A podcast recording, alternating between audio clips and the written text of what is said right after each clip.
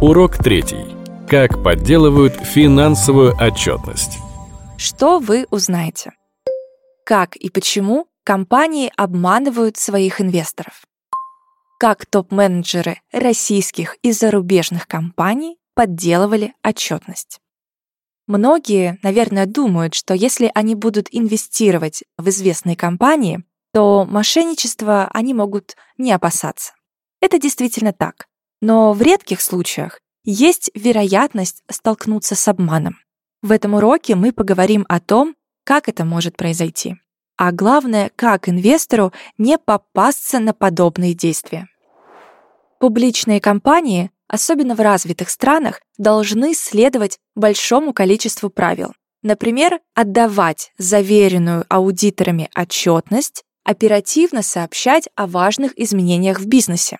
Эти правила были созданы специально для защиты инвесторов, а за их нарушение могут последовать жесткие санкции, от больших штрафов до уголовных сроков для топ-менеджмента. Большинство компаний исправно следуют всем правилам, поэтому инвесторы привыкли к тому, что любой официальной информации от компании можно доверять, и перепроверять ее не нужно.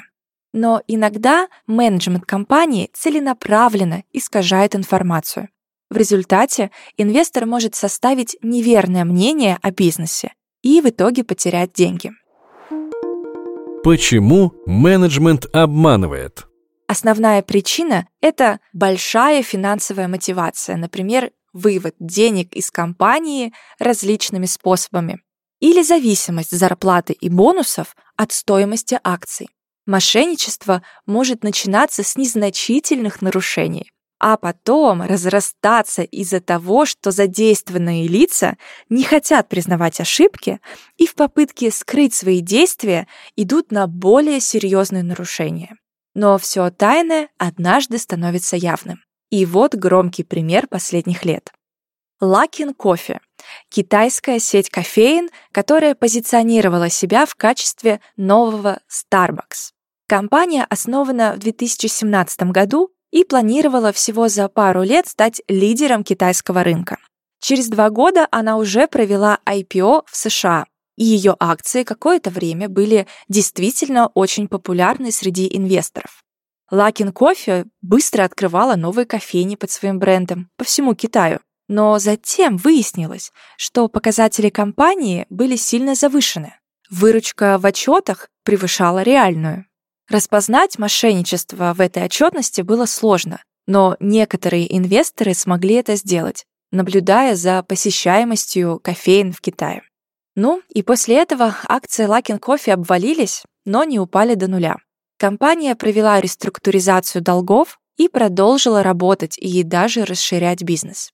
Мошенничество списали на частную инициативу группы сотрудников, а по искам инвесторов компания выплатила штраф на 180 миллионов долларов США. Среди российских компаний отличилась авиакомпания Трансаэро. Проблемы начались в 2015 году, когда компания пересмотрела финансовый результат аж за 2013 год, отразив вместо прибыли большой убыток а также сделала необычные финансовые переоценки, например, резко увеличила стоимость нематериальных активов. Компания раскрывала инвесторам и кредиторам недостоверную информацию о бизнесе. Основные акционеры вывели деньги из компании, распродали свои акции, пока те хоть что-то стоили, и уехали из России. Сама компания обанкротилась, а акционеры и кредиторы потеряли несколько сотен миллиардов рублей. Как понять, что компания подделывает финансовые результаты? После перечисленных примеров возникает вопрос, как можно заранее распознать мошенничество на фондовом рынке? Сделать это, правда, крайне сложно. Но иногда можно понять, что существуют риски и покупать акции не стоит. Во-первых, проверьте информационный фон вокруг компании. Перед покупкой акции или облигации Стоит выяснить, нет ли о компании статей в известных СМИ с подозрением в мошенничестве.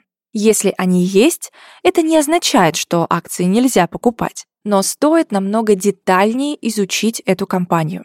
так как для подозрений обычно бывают причины.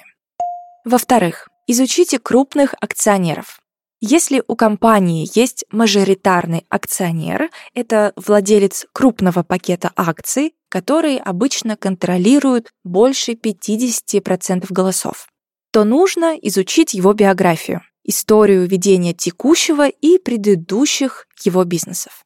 Если в процессе поиска найдены негативные моменты, это тоже является красным флагом и значительным риском для инвестиций. В-третьих, обратите внимание на юрисдикцию компании. На зарубежных рынках стоит обращать внимание на юрисдикцию.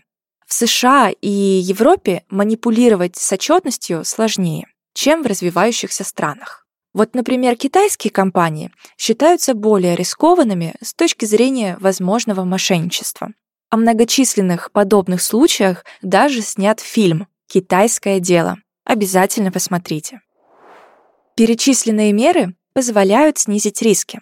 В то же время стоит сказать и об обратной стороне. Если честную компанию подозревают в мошенничестве, то стоимость ее акций обычно ниже справедливой цены, и их покупка может быть интересной инвестицией, если вы, конечно, уверены в честности менеджмента. Например, в свое время известные инвесторы обвиняли в мошенничестве компании General Electric и Herbalife, но их опасения не оправдались.